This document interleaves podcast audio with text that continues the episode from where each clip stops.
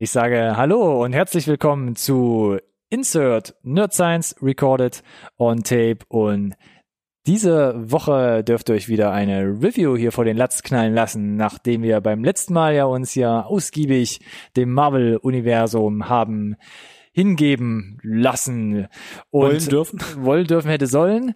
Und heute wird's frostig. Wir widmen uns dem Film Snowpiercer von 2013 und wir versuchen hier ratternd nonstop durch die Handlung, durch die Analyse zu fahren und ich mach's kurz, es wird spannend. Bleibt dran. Viel Spaß.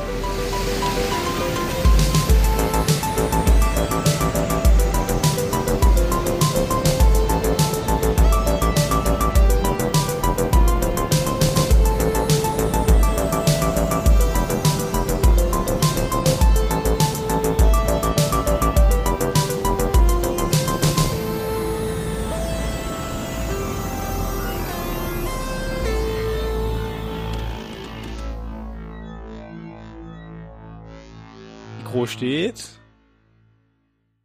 Jetzt ja. Jetzt. Frisur sitzt. Und dann darf ich auch sagen, herzlich willkommen zu einer neuen Folge von Insert, Nerd Science Recorded on Tape, dem einzigen Podcast über Filme, den ihr wirklich braucht.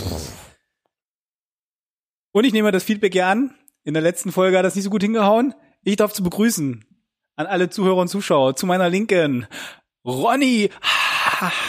Hallöchen, ihr dürft sitzen bleiben. Denn hier kommt noch zu meiner Rechten Alex. Ich komme nicht nochmal durch.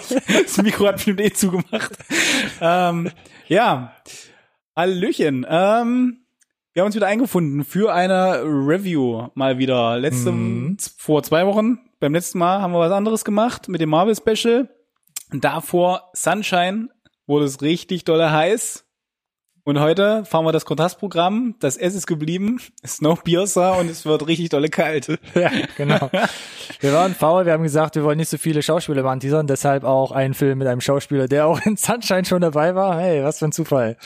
tatsächlich alles Zufälle. Ähm, ja, aber es ist wie es ist. Ähm, ich hatte dazu ein bisschen Redebedarf, hab, hab dich gefragt, du hast gesagt, Mir doch egal. okay.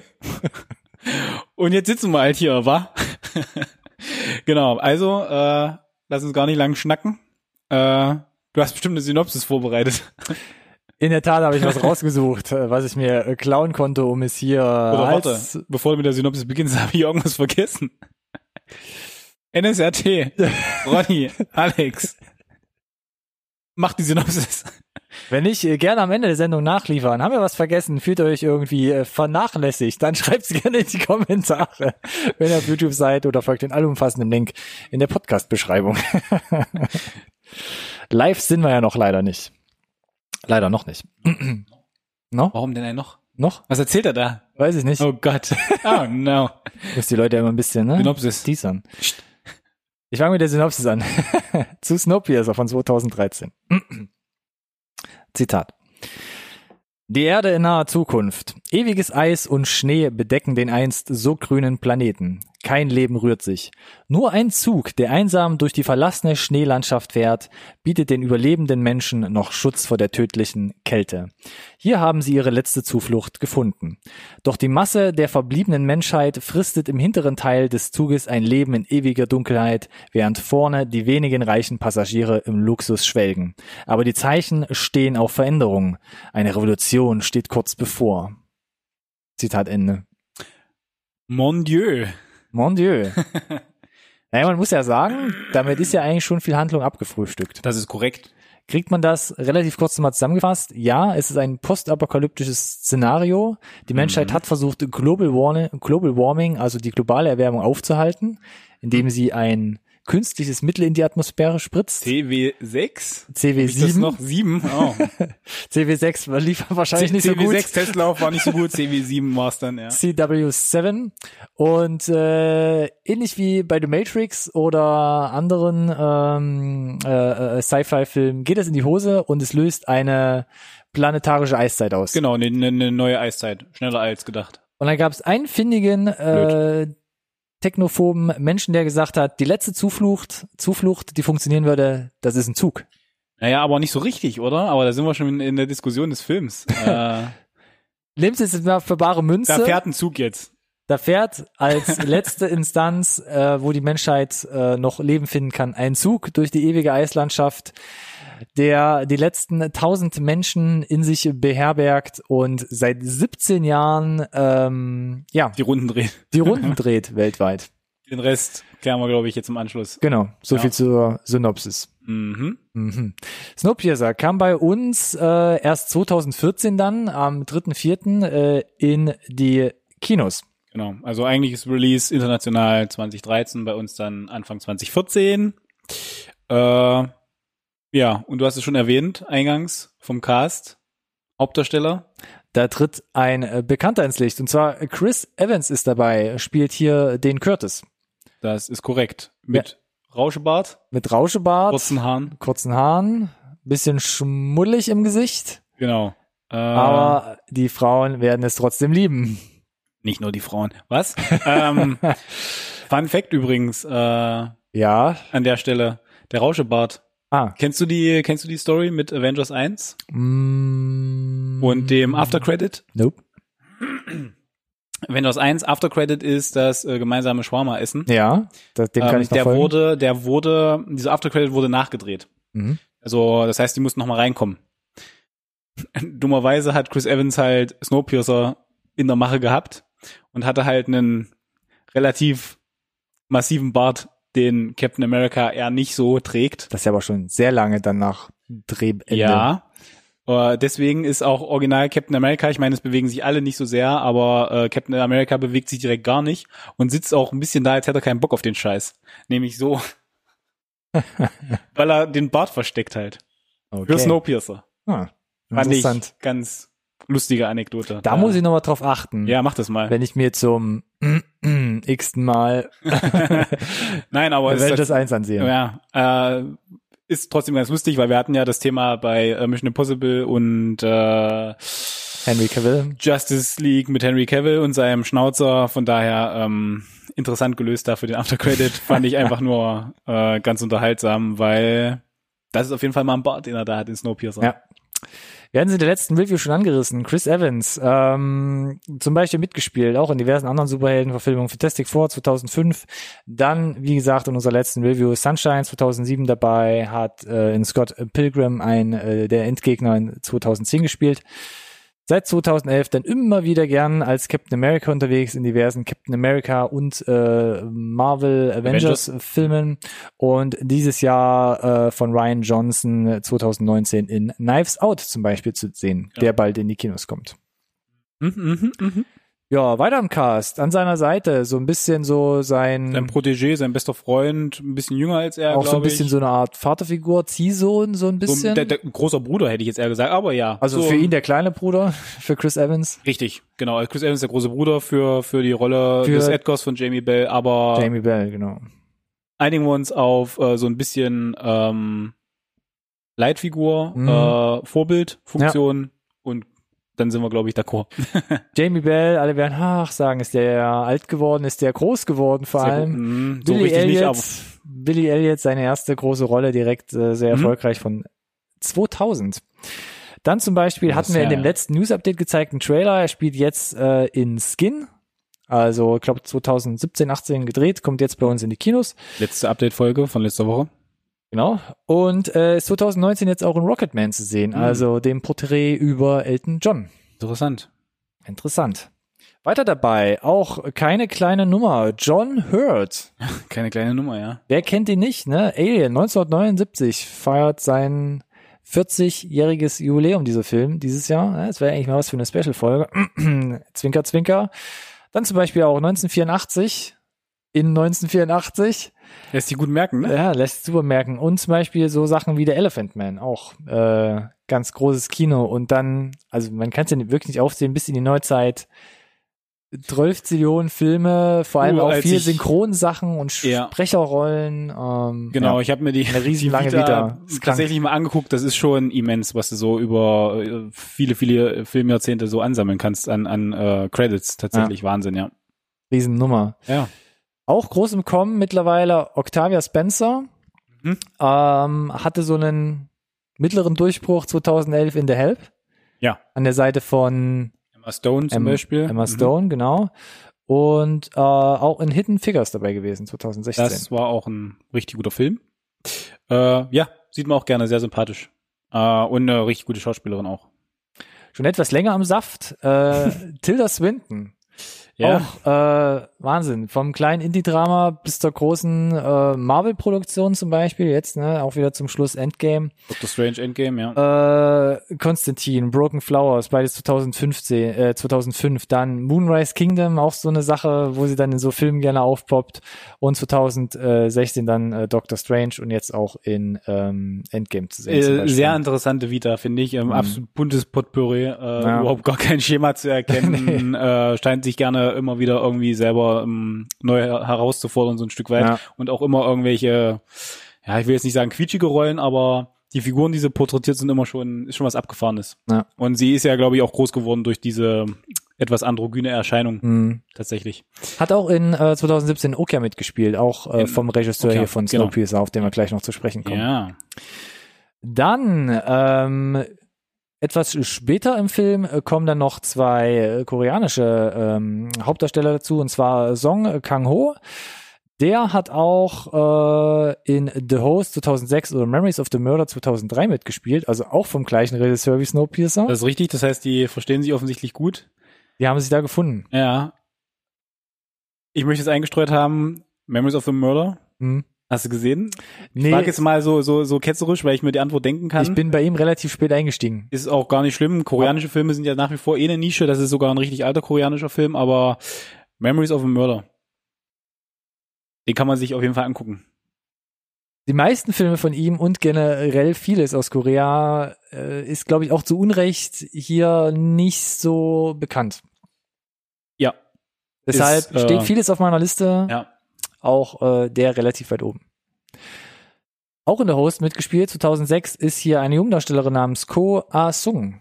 Oder Mhm. A-Song. Ja. Also die scheinen alle irgendwie Geschmack aneinander gefunden zu haben oder gut harmoniert zu haben in The Host. Das ist ja die, äh, ja, kleinste gemeinsame Schnittmenge hier irgendwie Mhm. äh, zwischen Hau- äh, Darstellern und äh, Regisseur. Äh, ja. Soviel zum Hauptcast, um es nicht groß aufzublasen. Es gibt noch viele kleinere, bekannte Gesichter, die man auch sieht. Ähm, wenn Ja. ihr da wissen wollt, mehr wissen wollt, dann guckt gerne auf den IMDb-Link. Der ist in der Podcast- beziehungsweise Videobeschreibung. Vorbildlich. Vorbild Wie immer. So, jetzt lüften wir das Geheimnis. Wer hat denn hier Regie geführt? Alex. Bong Joon-ho hat Regie geführt. Genau, nicht Alex, sondern Mong Jung Ho. Schön wär's gewesen, ne? Ja, wir haben es gesagt, Mem Memories äh, of a Murder. Gucken, äh, The Host auch. Äh, der, der hat tatsächlich irgendwie relativ easy auch in den Westen rüber gesch geschafft. Mit ganz Galt, ga- gilt er immer noch als bester oder erfolgreichster koreanischer Film? War zumindest lange Zeit so. da will ich mich jetzt nicht zu weit aus dem Fenster lehnen, aber war kommerziell einigermaßen erfolgreich. Ich meine, solche Hohe ähm, Wellen geschlagen, Mon äh, solche Monsterfilme, ne, irgendwie das Grauen aus dem Wasser funktionieren immer sowieso ganz gut, auch international. Äh, und so dieser Zeitraum 2004, 2005, 2006 war dann auch das, wo durchaus der eine oder andere japanische, koreanische und vielleicht auch chinesische Film und äh, gerne auch dann als Remake, gerade die Horrorsachen aus Japan, so, siehe hier The, The Grudge Ring. und The Ring, ein bisschen rübergeschwappt sind. Das war genau so diese Zeit, so vor 10, 15 Jahren, wo war das groß im Kommen. Und äh, ja, du hast ja schon gesagt, ja gut, Mother hast du noch mit äh, erwähnt, aber 2009, Okja, genau. natürlich eine super aufwendige äh, Netflix-Produktion, äh, Sehr die auch ganz, ja. ganz süß war, fand ich. Mhm. Mhm. Und äh, technisch sehr beeindruckend, was Netflix da rein investiert hat, was die auch die Visual Effects betrifft, ne? Ich muss sagen, der hat mich echt gebrochen, vor allem zum Schluss. Ja? Ja, der Sehr hat, gut. der hat sogar teilweise mein Leben verändert, kann man so sagen. Auch wenn das hoch, hochgestochen klingt, aber Ei, ei, ja, ei. äh, Uh. hat schon was ausgelöst in mir. Unbedingt da mal reinschauen, wenn ihr bei Netflix sowieso vielleicht schon ein Abo habt. Das war auch so eine Co-Produktion, viel mit amerikanischen und englischsprachigen Schauspielern. Paul Dano wäre zum Beispiel unter anderem Mhm. dabei. Ja, ja, ja. Und jetzt 2019 kommt noch äh, sein letzter Film in die Kinos, also der, der aktuellste Film in die Kinos, Parasite. Und das ist auch wieder komplett koreanisches Kino dann. Ganz interessant, ne? Also äh, bei Snowpiercer ist es ja auch so, da war es eher der der größere US-Anteil mit ein bisschen koreanischem Einschlag. Ja. Bei Okja ist es umgekehrt, ne? koreanisch mit einem US-Einschlag und jetzt geht er halt wieder den Weg zurück. Ob es jetzt am mangelnden Erfolg liegt oder ob er sagt, ich fühle mich da wohler oder wie auch immer, ähm, ist auf jeden Fall ein Regisseur, wo man den Kram, den er rausbringt, im Auge behalten sollte, meiner Meinung nach. Auf jeden Fall, ja.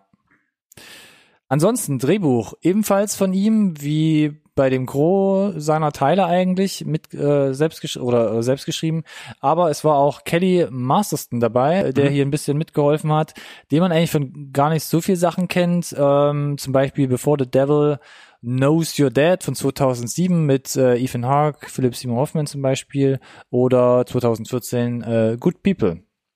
Ansonsten gar nicht so eine lange wieder, der Kollege. Ich würde es jetzt äh, äh, produktionsmäßig schon erwähnen an der Stelle, weil du sagst, Drehbuch äh, basiert natürlich letzten Endes auf einer Graphic Novel, auf einer mhm. französischen. Äh, ich will es gar nicht, möchtest du es gerne aussprechen? Oder Ach so, sagen wir einfach, lest es euch. Ja, ich spring da mal jetzt kurz hin einfach, weil äh, es gerade, finde ich, naja, ich sag mal so, im Deutschen heißt Schneekreuzer. Jetzt bin ich fein raus. Jetzt korrekt. kannst du den französischen Titel vorlesen. Äh, Im deutschen Schneekreuzer 1982 erschienen ist so die die Grundlage für das Ganze. Ähm, Hat mehr, mehrere Teile auch mittlerweile. Ja, äh, kennt man ja mittlerweile auch, dass die eine oder andere Graphic Novel gerne aufgegriffen wird, um sie äh, filmisch umzusetzen. Und er ist, glaube ich, auch äh, der Bong Joon-ho da auch von Anfang an sehr visuell rangegangen an die ganze filmische mhm. Umsetzung. Kommt auch stark durch, da sind wir schon äh, in der Beschreibung. Aber ja, also es gibt dafür, ne, für das ganze Setting äh, eine Grundlage im weitesten Sinne. Und äh, ja, muss nur noch für ein passendes, äh, für ein sinnvolles Drehbuch adaptiert werden letzten Endes.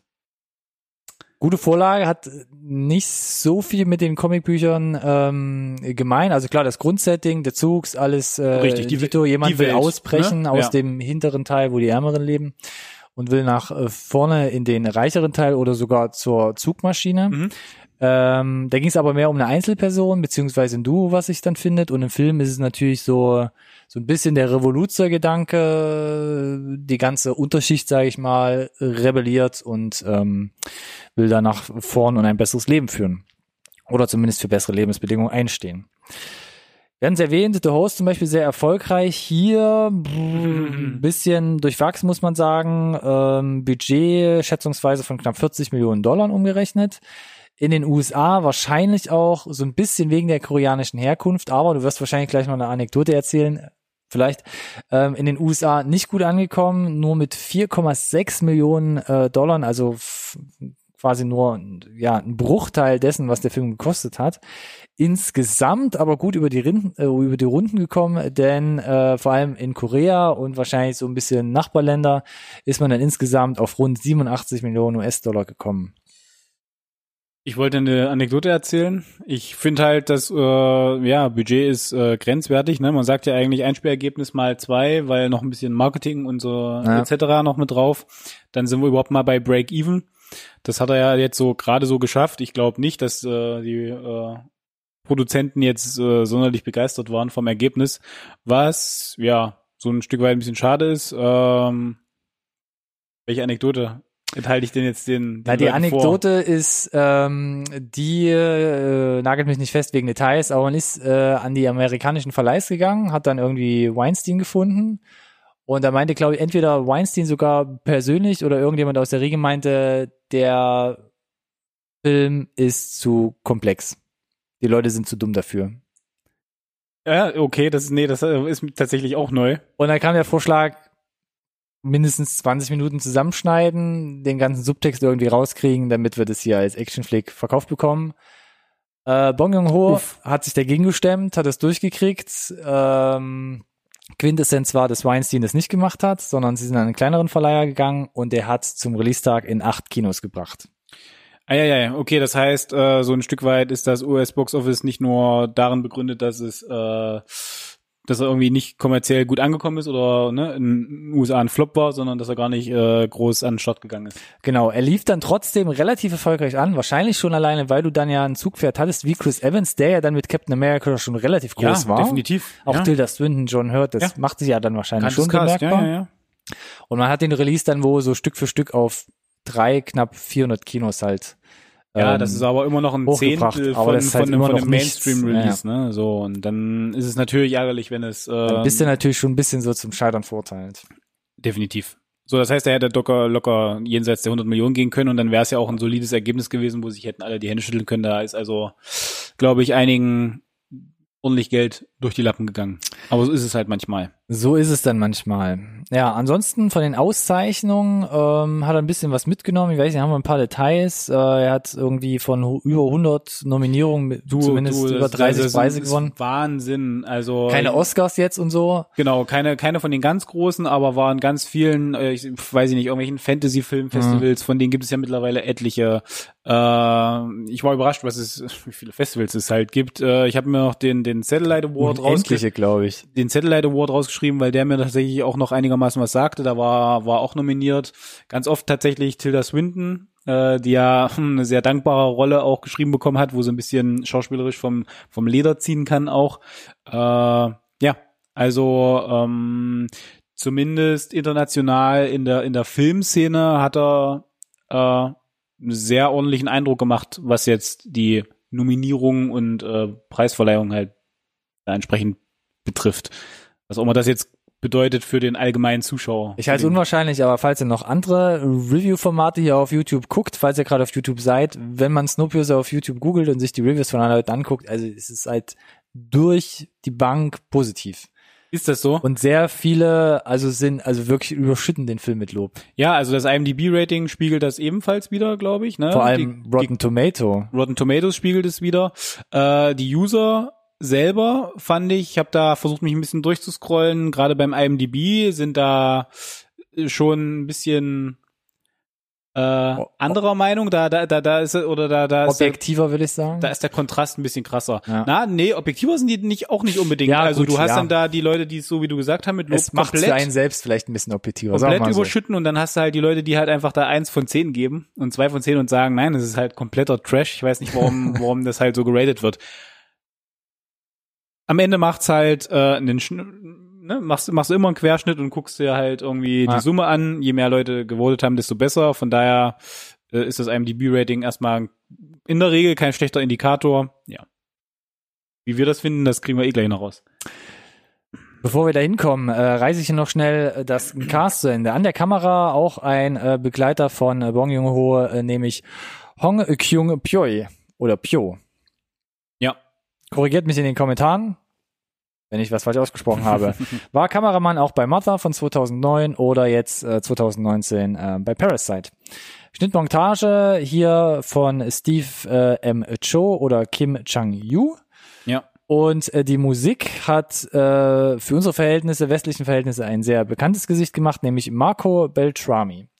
Und um das kurz abzureißen, äh, groß geworden mit allen Scream-Filmen, Scream 1 bis 4, 1996 bis 2011, hat dann, äh, cooles Beispiel, auch Kindheitserinnerung so ein bisschen oder Jugenderinnerung The Faculty gemacht, Terminator, Terminator 3, Max Payne 2008, war dann fünf Jahre später auch bei World War Z, hat zum Schluss zum Beispiel die Musik bei Logan gemacht, 2017, A Quiet Place 2018 und 2019 war er jetzt auch sehr fleißig. Wir hatten es hier in der Sendung mehrmals erwähnt.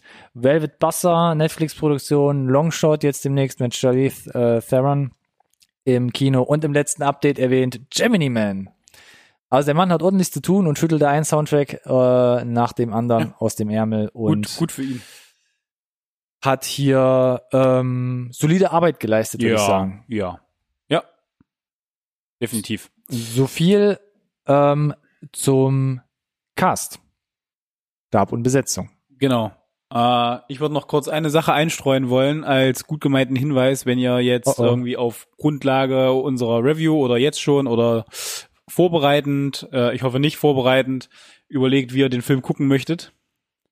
Ich, ich empfehle euch tatsächlich, diese Blu-ray nicht zu kaufen. Oha. Um, um Gottes Willen. Ich nehme meine Bewerbungsgeste zurück. Ja, also ich habe die ja zwar stehen, aber nur um euch zu sagen, dass er das, dass er das nicht macht, weil meine Güte, ich habe mich lange nicht so über eine Blu-ray aufgeregt. Äh, ich habe mich Was ist denn da los? Ist die quadratisch? Ist die kaputt? Ist da kein Ton drauf? Was ist los? ähm, also Deutsch, Deutsch und englische Sprache, supi, alles gut. Ja. Äh, es geht erstmal damit los, dass du das Ding einlegst und der äh, vier Trailer vorneweg hast, von dem du den ersten nicht skippen kannst, bevor du überhaupt mal zum Menü kommst. Okay, Das frech. ist schon schon schon mal frech. So dann äh, ist deutsche Untertitel drauf. Deutsche Untertitel ist, ist total knorke. Jetzt. Nur Wurst? Nein. Nee, aber du hast äh, eine konkrete deutsche Untertitelspur. Und worauf ich hinaus will, ist, dass wir haben es eingangs gesagt, du koreanische Schauspieler hast. Das heißt, im Originalton reden die koreanisch.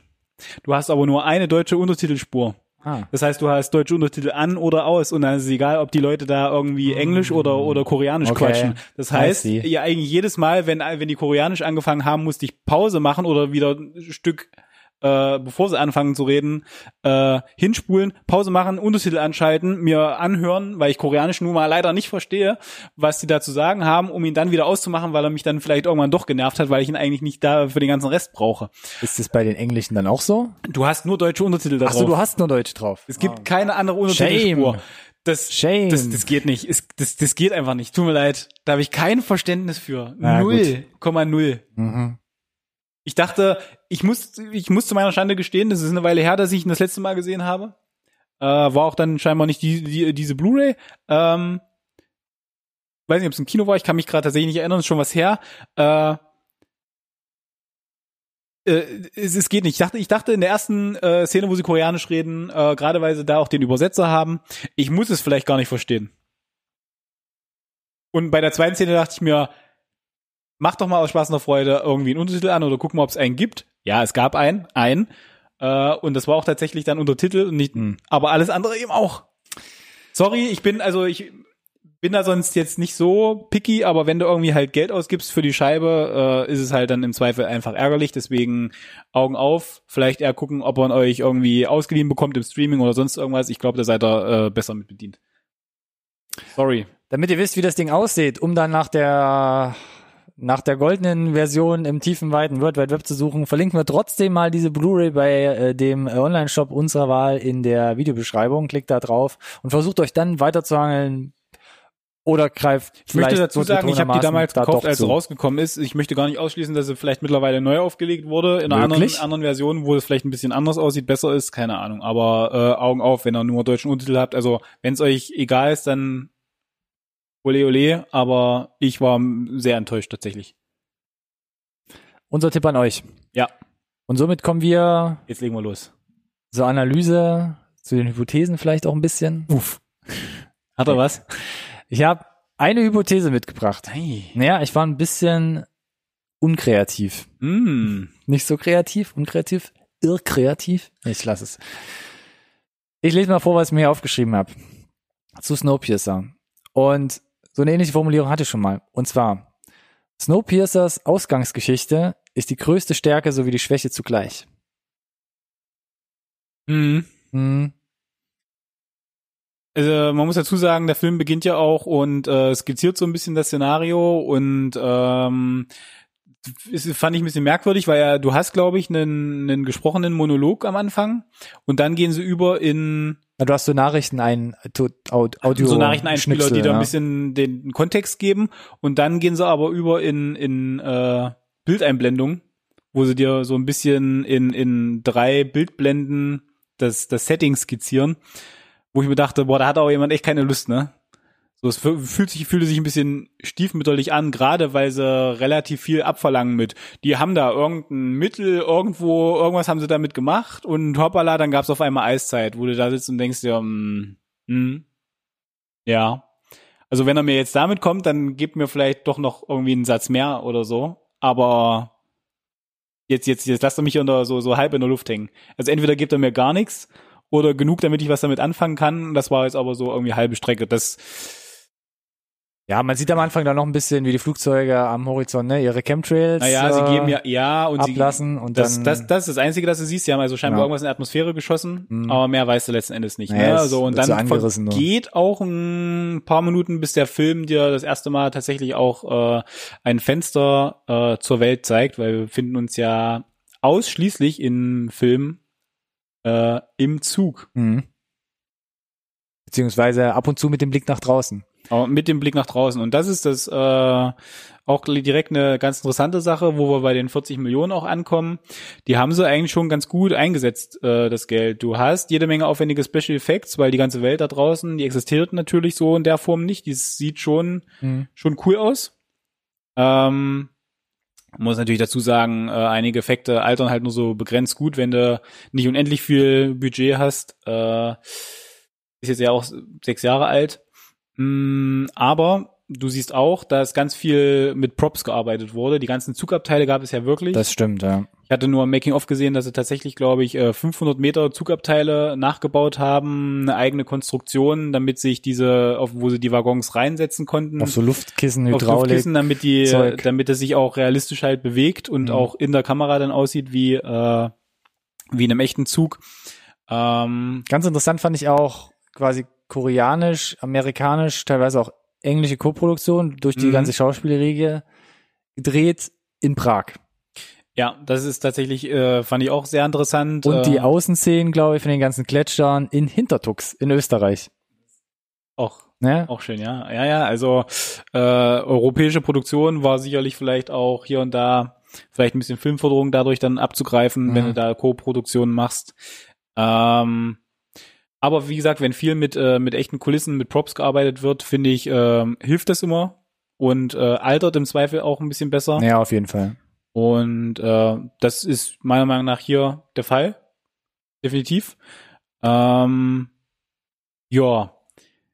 Wie wollen wir uns dem Ganzen annähern? Äh, Ja, wie gesagt, ich habe hier so eine These in den Raum geschmissen, äh, dass diese Grundidee äh, Stärke und Schwäche zugleich ist, denn ähm, ich glaube, das kann viele abtören, so ein bisschen von dem Szenario. Oh, das glaube ich auch. dass man ja, sagt, ja. man hat eine Eiszeit und wie naheliegend ist es jetzt, dass die letzte Hoffnung der Menschheit so eine metallische Arche ist in Zugform, die den Rest der Menschheit da durch die genau, Gegend um fährt. da nochmal drauf aufzu... Und da kommt ja noch die Zeit dazu. Also draußen erfriert man, es ist zu kalt, aber der Zug schafft es trotzdem 17 Jahre ohne Wartung weltweit über ein, ein Gleisnetzwerk zu fahren, ohne dass da irgendjemand mal. Genau, das müssen wir vielleicht den Zuschauern auch noch ganz kurz erklären. Der Film äh, gibt den Kontext auch noch.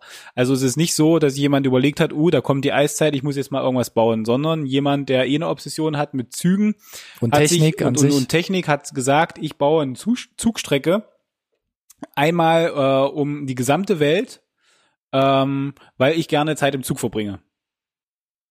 So, und das ist dann jetzt irgendwie so der, der Aufhänger gewesen, äh, dass man das jetzt halt äh, recycelt als Arche, äh, mit der man halt rumfährt und irgendwie den einfallenden Schnee in Wasser schmilzt und äh, ja, dann so irgendwie überleben kann. Und da ist halt genug Platz für irgendwie gefühlt äh, 1000 Menschen, von denen du 100 siehst vielleicht im Film, aber Genau, das um ist die- noch ein anderer Um Kritikpunkt. die Dimension aufzugreifen, es wird im Film nicht unbedingt, glaube ich, äh, explizit genannt, aber der Comic sagt ja, der Zug hat irgendwie 1000 und einen Waggon und 1000 I- Insassen. Ja, äh, ja. Passagiere. Ähm, ich weiß nicht, warum ich die ganze Zeit rumfahren muss. Ich, äh, unabhängig davon, wer die, äh, wie gut der Zug von innen gewartet wird und die Maschinenräume vielleicht irgendwie äh, top in Schuss sind, ähm, hast du halt niemanden, der diese Gleise freiräumt. Und wenn ich für eine, also die Idee dieser, dieser Strecke einmal um die Welt in einem Jahr, ne? So, Mhm. in dem Jahr, gerade wenn Eiszeit ist, kann ja nur relativ viel passieren. Äh, gerade wenn niemand die, die Strecke selber wartet. Ja. So, das war schon so ein bisschen Suspension of Disbelief. Äh, davon hat der Film aber einige Sachen, die du einfach so schlucken musst, Ja. um äh, und wenn du wenn du das kannst halt und dich auf das Setting einlässt, finde ich, äh, ist da schon echt viel Gutes dabei, aber du hast etliche Filmfehler oder Momente, wo du dich halt einfach fragst, äh, wo ich sage, okay, ne, äh, hm, Ich schmeiß mal ein paar Pros fang erst mal an, ja. in die Runde. Was hat mir gut gefallen an dem Film? Ähm, was man jetzt sagen muss, und das ähm, höre ich auch immer wieder von anderen, die Reviews schreiben oder die den Film gesehen haben. Du hast natürlich durch dieses, ja, auch gleichzeitig durch diese Ausgangsgeschichte natürlich einen neuen Ansatz, eine frische Darstellung von so einer dystopischen Gesellschaft. Weil du hast den Zug und wie in jedem geschlossenen System entstehen Machtverhältnisse. Du hast jemand, der gibt den Ton an, es bilden sich äh, Hierarchien. Und genauso ist auch in dem Zug, dass du ganz am Ende des Zuges wirklich ähm, die zur Unterschicht gezwungenen Menschen auf engstem Raum leben hast, die nichts haben, kein fließend Wasser, keine richtige Nahrung. Irgendwo in der Mitte dann die Mittelschicht ähm, und äh, teilweise dann Leute, die wirklich ähm, im Luxus schwelgen, bis ganz nach vorn, wo natürlich der, der Erfinder des Zuges und ähm, der Zugführer letzten Endes selbst in seiner Zugmaschine da ähm, allein in seinem riesigen Raum vor sich hin leben kann. Und es ihm an nichts fehlt gegenüber dem, die ganz am Ende des Zuges in absoluter Armut leben müssen. Das ist halt der m, größte, mit Abstand größte Pluspunkt an dem Film. Genau diese, diese Parabel zu haben, dass egal, ob du jetzt von, weiß ich nicht, der Welt als Ökosystem als solches sprichst oder von, von einer, von einer etwas, von einem kleineren Ökosystem, wie wir es jetzt hier haben mit dem Zug, dass äh, der Mensch irgendwie immer wieder in, in gleiche Verhaltens, äh, äh, Weisen verfällt. Mhm. Äh, und ähm, Ist ja nicht mal das Menschsein, das hast du ja auch in der Tierwelt ganz normal, dass es Hierarchien ja, gibt, das nur stimmt, in, in, aber in welcher Ausartung, in welcher Tiefe ist natürlich interessanter, interessant. interessanterweise läuft der Zug halt in ähnliche Probleme wie die Erde zum Beispiel. Und das ist ja ein wesentliches Thema im, im, im Film, die Überbevölkerung, gerade in, in, der, in der Unterschicht. Genau. So, scheinbar ist es aber da in dem Zug völlig in Ordnung, wenn man das auf relativ äh, rabiate Art und Weise löst, äh, was man jetzt so auf der Erde besser nicht so handhaben würde, ne? aber letzten Endes ein, ein vergleichbares Problem. Ne? Die Überbevölkerung sorgt dafür, dass im Zweifel halt alle darunter leiden. Die jetzt dann irgendwie alle wegzumachen, ist natürlich nicht die Antwort. Ähm, äh, kommt auch gar nicht mal so gut an. Ja. Äh, genau. Ähm, ist also da, was das betrifft, eine schöne Parabel. Und wir haben ja aber noch eine drin, nämlich äh, der Zug fährt ja auf vorbestimmten Gleisen halt, ne? Mhm. So, das heißt, äh, keine Chance, sich aus diesen bestehenden Verhaltensweisen im Zweifel auch zu befreien. Ne? Der Weg scheint irgendwie vorbestimmt Ja. auf, auf alle Ewigkeit. So, und das äh, finde ich, äh, sind so diese zwei großen Parabelthemen, die der Film macht, Mhm. ra rausarbeitet. Ich finde nicht unbedingt in dir ins Gesicht hämmert, Ja. aber sie sind da. Und wenn du äh, dich auf das Setting einlassen kannst oder äh, ne, das Szenario und äh, über halt schon etliche, wo ich mich frage, Filmfehler im Zweifel halt auch oder oder Momente, wo du da und denkst, klar, äh, hinwegschauen kannst, äh, diese Punkte schön, schön, schön rüberbringt einfach. Mhm. Äh, ja. Die Überbevölkerung ähm, bringt letzten Endes eine Handvoll Leute dazu, in der Unterschicht oder ich sag mal in den in den ja in in den ärmeren Verhältnissen, da sich ähm, entgegenzusetzen und unter der Führung von äh, Curtis, also gespielt von Chris Evans, starten sie so eine kleine Revolution, können aus ihrem Trakt auch entkommen und versuchen sich dann im Zug immer weiter nach äh, vorn zu arbeiten, um bis zur Zugmaschine zu kommen.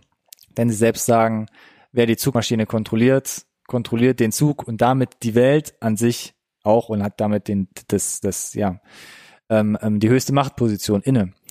Ähm, und wir hatten es schon angesprochen, das ist sehr interessant gemacht. Man kämpft sich so von Waggon zu Waggon und hat wirklich immer so einen kleinen Mikrokosmos. Man ist plötzlich in einem Waggon, da ist ein riesiges Aquarium samt Sushi-Restaurant. Ja. Man ist in einem Waggon, da ist plötzlich eine Schule drin oder irgendwie ein, ein Herrenausstatter samt Zahnarzt, äh, was auch immer. Also es sind wirklich so kleine Mikrokosmen, die man da Das durchwandert. finde ich auch äh, sehr schön gemacht. Ja, Tatsächlich, äh, die unterscheiden sich auch schön. Äh, der Kontrast ist ganz extrem, um halt diesen Punkt zu verdeutlichen. Aber der Film hat so ein bisschen, finde ich, das, das, das, das Problem damit. Ich, ich verstehe, was er, was er mir sagen möchte, und ich finde auch ganz viel ganz toll, weil ich halt viele Sachen halt wegschieben kann, die glaube ich andere nicht so wegschieben können, weil äh, gerade so ein, so ein Dystopie-Szenario musste immer ein bisschen halt in, in Realismus fußen irgendwie, damit halt diese, äh, ich sag mal, der Zuschauer auch bereit ist, diese Suspension of Disbelief zu benutzen, um sich halt auch drauf einzulassen. Und da macht streckenweise der Film halt auch zu wenig. Also, dass dann da irgendwie Boah, da gibt's halt, also in dem Film gibt's dazu halt echt viele Beispiele, wo ich halt, also wo schlafen die Reichen, wird uns nicht gezeigt. Gut, wie gesagt, ich muss auch vielleicht gar nicht sehen, dass sie durch alle Abteile gehen, aber wenn ich sehe, wie sie von einem Abteil ins nächste gehen und da ein, ah, weiß ich nicht, die, die, die, die Fleischerei, Ja. die, die Metzgerei direkt neben der Grundschule ist zum Beispiel, hm, ich glaube nicht, dass wir das so lösen würden, wenn wir halt jede Menge Zugabteile haben. Ähm, und, und das stört mich äh, so ein bisschen am meisten. Ganz viele von diesen Abteilen hatten ja Aufgaben. Was mir aber der Film überhaupt nicht mitgibt, ist, welche Aufgaben hat die Oberschicht und vor allem, welche Aufgaben hat denn überhaupt die Unterschicht? Weil normalerweise hast du ja, und das ist ja auch Teil von so einem, von so einem Ökosystem, auch wenn du natürlich die Unterschicht hast, denen es irgendwie schlecht geht, am, äh, trotzdem erfüllen die ja irgendwie eine Aufgabe. Aber die liegen da nur rum im Dunkeln irgendwie, kriegen da immer mal ihr, ihr Essen zugeschustert und wissen aber eigentlich nichts mit sich anzufangen. Zumindest wird mir nicht gezeigt, was deren Aufgabe ist, ne? Irgendwie und gleich. Naja, es wird am Ende wird so ein, so ein Grund genannt vom Zugführer letzten Endes. ja, So ein bisschen. aber, aber das ist ja nur, betrifft ja gefühlt auch nur so einen Bruchteil irgendwie Naja. halt so. Und andersrum, das gleiche betrifft ja dann die, die High Society, nenne ich mal. Ich meine, ja, du läufst dann da mal irgendwie vielleicht an einem Zahnarzt dabei oder vorbei und siehst vielleicht eine Lehrerin, aber irgendwie der Großteil ist halt irgendwie nur am Feiern. Äh, und ähm, auf der anderen Seite versucht mir der Film auch zu erklären, dass das, dass wir halt dass, dass sie die Überbevölkerung kontrollieren müssen, weil eingeschlossenes Ökosystem, sie machen das am Beispiel von dem Sushi, ne, gibt's halt nur zweimal im Jahr, weil das Aquarium hat halt nur so viel Fisch und es muss halt perfekt ausbalanciert sein, damit Kann sich das so und so generieren, damit sich das regenerieren. regenerieren kann, ne? Und genau, natürlich äh, funktioniert als Ökosystem. Und auf der anderen Seite ist da in der High Society ungezügeltes Feiern, Drogen nehmen, äh, ohne Sinn und Verstand, ohne dass da irgendjemand irgendwas reglementiert. Äh, wenn sie versuchen, den Punkt rüberzubringen, dass quasi es nur mit Regeln funktioniert und mit genauem Abwägen und Balancieren, aber äh, weder die Unterschicht noch die Oberschicht macht das irgendwie. Von, Passt nicht ganz das, zusammen. das, das hat für mich nicht so richtig gepasst halt. Also ich kann äh, dem übereinstimmen. Ich fand auch, ähm, und das ist einer der großen Pluspunkte, ähm, den visuellen Stil halt sehr, sehr gut. Ja. Also es geht schon bei der Unterschicht los, äh, wie die Waggons gestaltet sind. Es hat mich total erinnert irgendwie an an Matrix, also an die reale auf jeden Welt. Es Fall. hat mich, auch, da- auch die Kostüme haben mich an Matrix ja, erinnert. es ne? hat mich auch erinnert zum Beispiel an 12 Monkeys. Ähm, mhm. Da hatte ich auch total diesen, Ja. die, diesen ähm, Terry Gilliam äh, Vibe irgendwie. Ähm, und fand die einzelnen Waggons wirklich fantasievoll und cool gestaltet. Aber ja, ich fand es auch total wirr und abwegig, wie man die äh, Waggons in welche Reihenfolge gesetzt hat. Also warum gibt's einen gibt's einen Sushi-Waggon, der ganz am Ende ist und wenn ich da hin will, der muss ja überall durchlaufen, durch den Metzgerei-Waggon, durch die Schule, äh, durch die Sauna, durch die Swimmingpool-Lounge, keine Ahnung, ich muss überall durchlaufen, durch im Worst Case tausend Waggons, um da Mhm. hinzukommen. Und dann bin ich ja fast schon am Unterschichten, Unterschichtenteil. Das will ich ja eigentlich tunlichst vermeiden. Ähm, aber okay, auch das muss man ausblenden. Das Genau. muss man einfach dem Sci-Fi Ja. einfach abschreiben Mhm. und gönnen. Und dann kommt man da, glaube ich, äh, auch weg. Ja, aber dass man überall durchlaufen muss, fand ich auch äh, ein bisschen abwegig. Wie gesagt, am Ende kriegt man noch so ein bisschen mit, warum es die Unterschicht gibt. Klar, die Oberschicht, welche Funktion hat die Oberschicht sonst immer? Ist natürlich Luxus, Reichtum. Äh, es wird so ein bisschen angerissen, dass man vor der Apokalypse wo Zugtickets verkauft hat. Mhm. Das heißt, die Oberschicht hat sich da wahrscheinlich einfach das Lebensende da in Reichtum Ja. im Zug erworben. Ähm, aber ja. Was natürlich nicht ausbleibt dann im Film, sie müssen sich natürlich nicht nur durch den Zug bewegen, sondern müssen das auch teilweise dann gewaltsam tun, weil Ja. natürlich äh, alle verhindern wollen, dass die Unterschicht da einfach durchwandert. Ja, es gibt selten friedliche Aufstände, ja. Und das führt natürlich zu der ein oder anderen Kampfszene. Und das ist so mein dritter großer Pluspunkt am Film, dass man hier teilweise sehr schön choreografierte Kampfsequenzen hat. Definitiv, ja. Also die Kampfsequenzen sind schön choreografiert, ja, wirken aber trotzdem einigermaßen realistisch. Also es ist nicht die, es ist ja immer, ich finde, es spricht für die Choreografie, wenn es, wenn es echt aussieht. Mhm. Weil das natürlich, keiner von denen ist irgendein super durchtrainierter Kämpfer, wie wir das halt irgendwie vielleicht aus der Matrix kennen, wo halt schnell mal irgendwie Kung Fu reingeladen wird oder so. äh, was dann halt irgendwie Sinn macht, dass die Figuren sich dann so cool bewegen können, sondern das wirkt alles roh, sehr brutal. Äh, ja, gekonnt ein bisschen, aber dadurch halt auch relativ echt. Mhm. Ne? Also funktioniert ganz gut. Äh, äh, ich finde es sehr, ich fand es auch, ich finde es visuell ganz großartig. Sie haben ganz viel mit mit Farben gearbeitet, mit mit Licht und Schatten, gerade in der Ja. in der Massenkampfszene. Äh, und das alles, wo du du du, du äh, beraubst dich ja gewisser Flexibilität, wenn du sagst, das spielt alles in einem Zug. Mhm. Dafür ja auch erstmal Hut ab, ne? Äh, bist ja super unflexibel. Sie haben ja auch ganz klar versucht, sich kameramäßig dran zu halten, eher von den Seiten zu filmen. Mhm. Oder Auch. Und von hinten und vorne nur. Also du hast halt einfach auch gar nicht so viele Optionen. Äh, Aber Du hast jetzt keine tollen, totalen oder Genau. establishing Shots, sondern bist Richtig. relativ immer nah dran oder guckst, wenn mal die Möglichkeit von, besteht, von innen mal nach, raus. Nach, nach außen, genau. Also und das, das, das gibt einem schon das Gefühl im Film, dass du halt echt da mittendrin bist, im, Mhm. im Zug bist, nah dran bist. Äh, macht das alles sehr eindringlich. Äh, ja, äh, die Kampfszenen sind äh, handwer handwerklich toll gemacht. ja, muss man sagen, ja. Ja. Von der Inszenierung natürlich an sich, ähm, es gibt eine sehr, eine sehr große Szene, die sehr markant im Film ist und die, glaube ich, auch hängen bleibt, ist, wo sie auf, im Soundtrack nennen sie es die Ex-Gang Mhm. treffen, also ein paar maskierte Männer mit äh, Hackebeilen und anderen Ja. Äh, m- äh, mordlustigen Werkzeugen.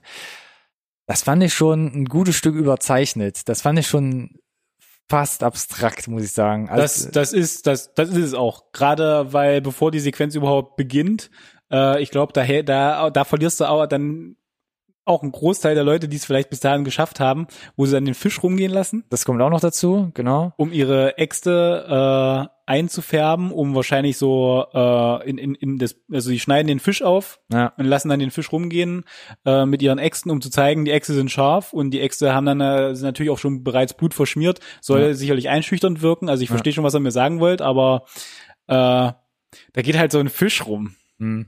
Und dann erzählt er mir aber, dass das mit dem Sushi halt so ein Ding ist. Ja. 20 Minuten später.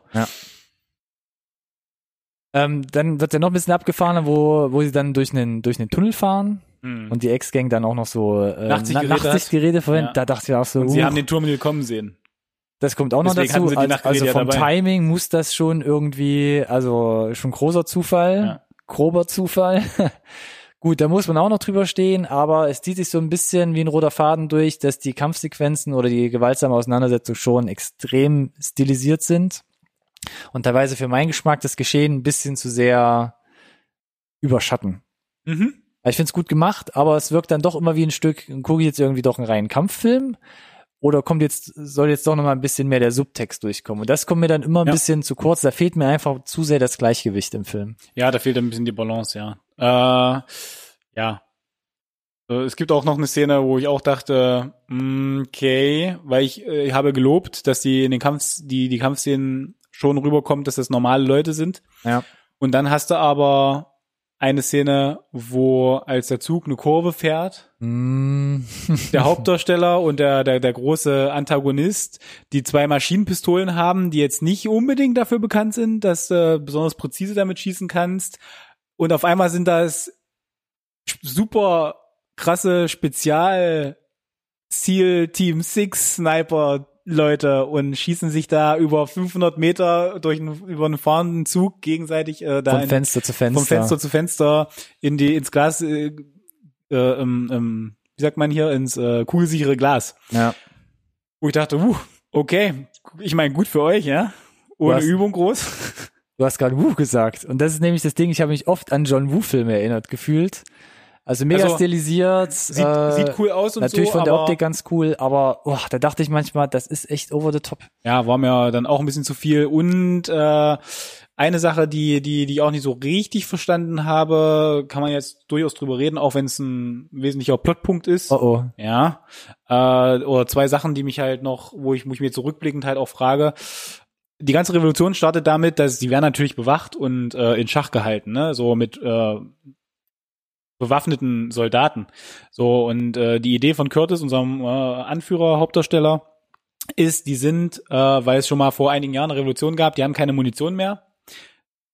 Wir lassen es jetzt mal, oder ich lasse es drauf ankommen und beweise, die Waffen sind nicht geladen und wir, uns passiert nichts. Im schlimmsten Fall müssen wir uns halt prügeln. Mhm. Äh, und das, das stimmt auch. Und dann auf einmal kommen aber unendlich viele Waffen doch wieder ins Spiel, weil Überraschung. Das waren gar nicht alle Waffen. Äh, beziehungsweise es gibt noch jede Menge Munition. Wenn ihr die Munition noch hattet, warum setzt ihr die dann nicht ein an der Stelle, an der einzigen Stelle im Zug, wo ihr sie wirklich braucht, nämlich um die Unterschicht in Schach zu halten? Ja. Wofür habt ihr euch die aufgespart?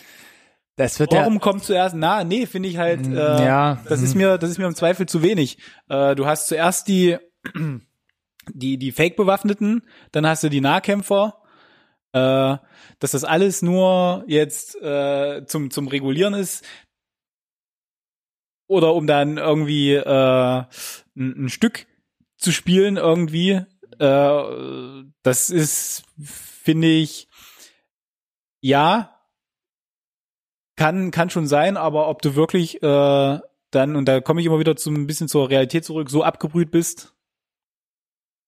Das ist ja das, was der Film versucht, ein bisschen zu erklären äh, zum Ende hin, äh, ohne groß jetzt was zu spoilern. Aber man, Gut, ganz ehrlich, der Film ist sechs Jahre alt. ja, trotzdem, dass man, äh, wir wollen ihn ja zeitgleich auch empfehlen, ja, dass man äh, am Ende des Films so ein bisschen mitkommt, mitbekommt, die Revolution war basiert nicht nur auf einer auf einer Eigeninitiative der Unterschicht, sondern es gibt ein, zwei Strippenzieher, die das wie so oft auch in der Menschheitsgeschichte so ein bisschen ähm, extern angetriggert haben.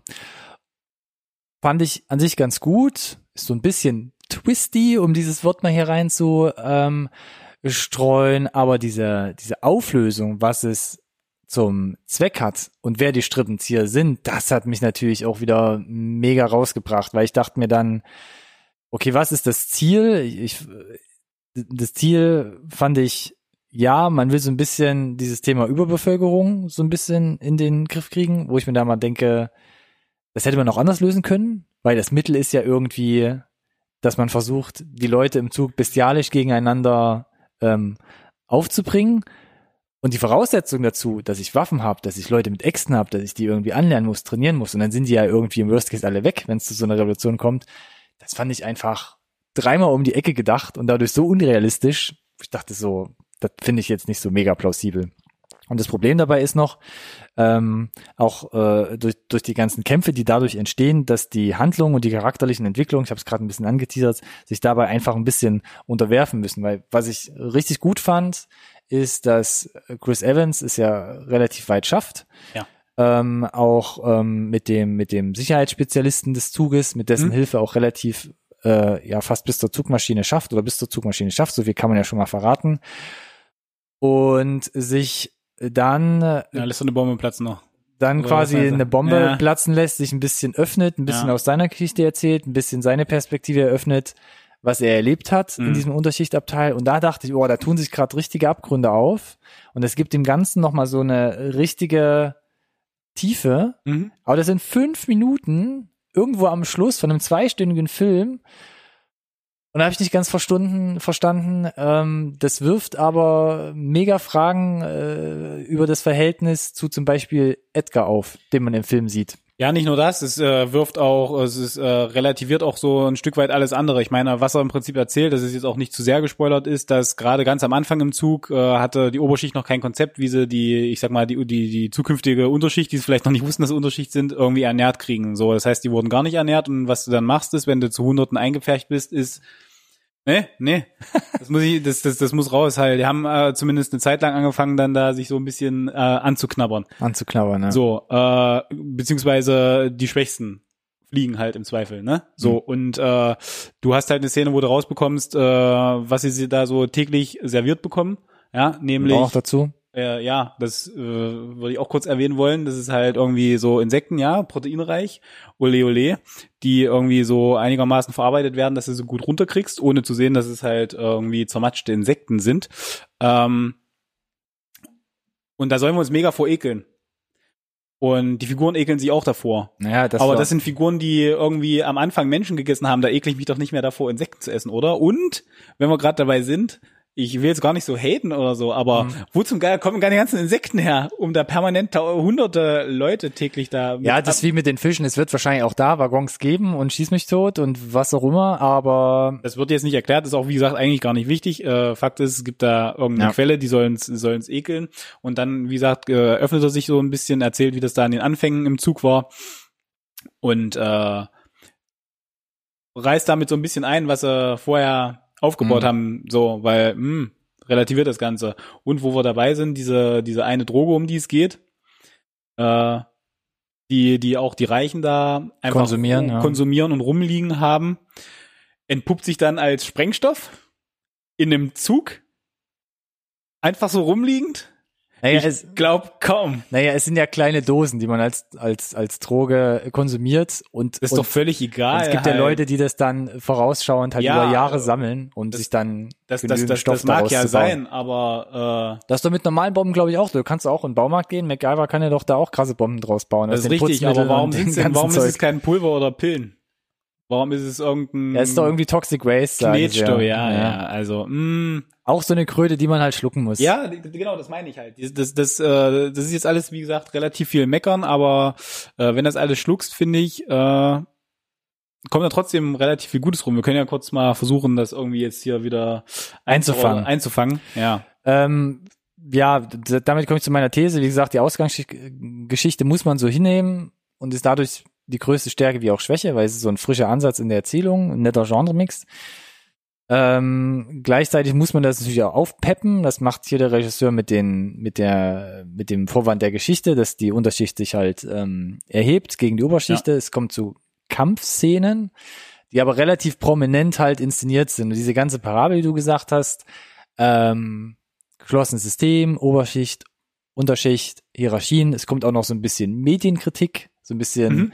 wie erzieht man Leute in ein, also kleine Kinder in ein totalitäres System hinein, auch Mit Propaganda. mit ja. Propaganda, Mhm. mit teilweise religiösem Touch, Mhm. äh, Ja, wird ja. auch angerissen, ist aber alles nur so Nebenschauplatz.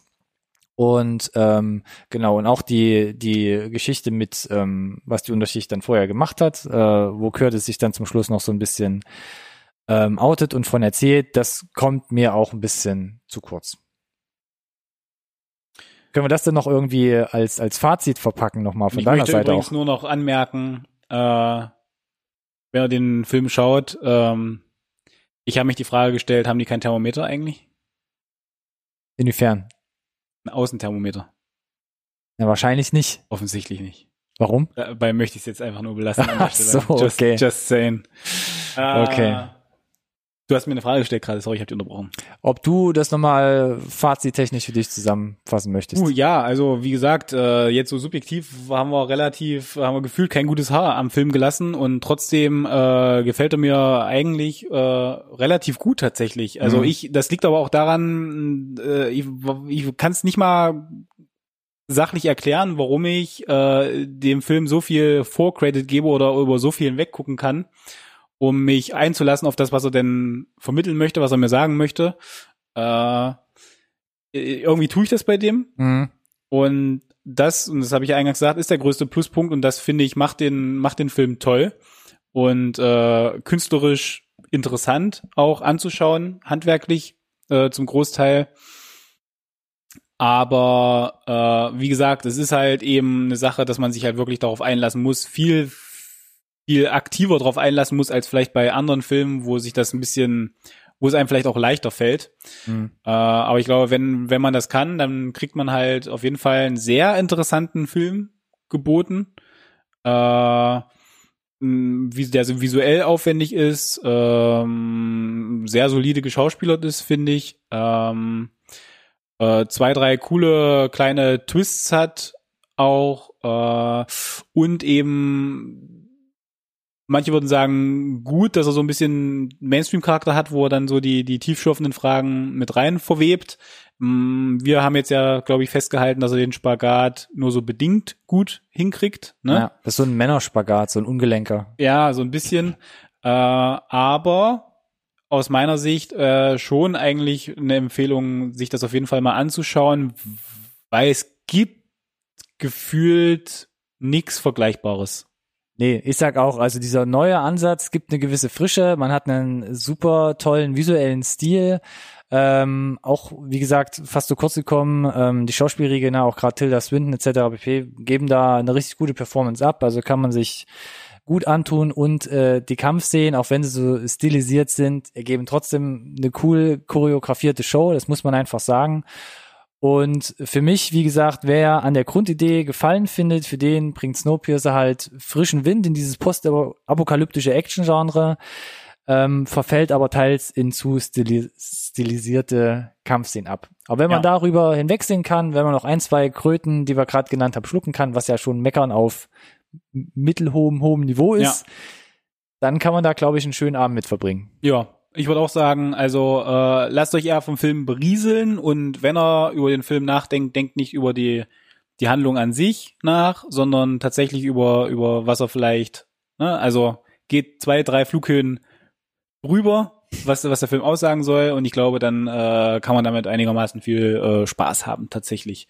Äh, Habt ihr den denn vielleicht schon gesehen oder sagt er jetzt, da habe ich eine Meinung preiszugeben? Dann, äh, wie immer, würden wir uns über einen Kommentar freuen. Am besten direkt auf YouTube. Drückt da äh, die Glocke auf unserem Kanal, damit ihr auch kein Video mehr verpasst und schreibt direkt einen Kommentar unter dieses Video. Ansonsten, Könnt ihr uns auch auf den sozialen Medien folgen, denn äh, wir machen ja auch äh, wieder eine Update-Folge nächste Woche. Und äh, wenn ihr wissen wollt, äh, worum es geht oder einen Reminder haben wollt, äh, wann genau die dann jetzt wieder verfügbar ist, weil ihr es vielleicht doch vergesst, das ist natürlich Donnerstag 20 Uhr, aber es soll Leute geben, dann könnt ihr uns auf den sozialen Medien folgen unter NSRT Podcast. Oder und äh, gerne auch den Hashtag NSRT Podcast benutzen. Und welche sozialen Medien äh, beliefern wir denn? und das sind zum Beispiel Instagram, Twitter und Facebook, genau in dieser Reihenfolge. Gerne liken, kommentieren und alles gut finden. Ganz genau. Und äh, wenn ihr uns gut findet, äh, ist natürlich auch möglich, äh, diversen Merchandise zu kaufen in unserem Store. Ich äh, gebe hier nicht auf. und äh, bedanke mich äh, bei dir für die äh, Review. Ich fand's, äh, wusste natürlich nicht, wie du ihn, äh, wie du ihn findest und Wir sind wieder äh, relativ dummerweise gleich sind wir wieder einigermaßen d'accord. Vielleicht findet sich auch irgendwas, irgendwas noch. Vielleicht müssen wir es auch ähm, mal äh, demnächst aktiv forcieren. Dass wir Ja. hier mal aufeinandertreffen und äh, genau, ansonsten hast du schon ein anderes Special irgendwie quasi schon jetzt äh, ins Leben gerufen. Angeteasert. Haben auch nicht drüber gesprochen, aber das wird schon. ich sag trotzdem erstmal vielen Dank. Hat Spaß gemacht. Ja, hast dir wie immer wieder viel Mühe gegeben. Ich hoffe, den Zuhörern und Zuschauern hat's auch gefallen. Ich bedanke mich auf jeden Fall für äh, eben solches. Alles weitere in den äh, Video- oder Podcast-Beschreibungen. Details, sowieso. Links etc. pp. Prima, prima. Dann, wie gesagt, Dankeschön und äh, bis nächste Woche. Wir sind raus. Ciao. Tschüss.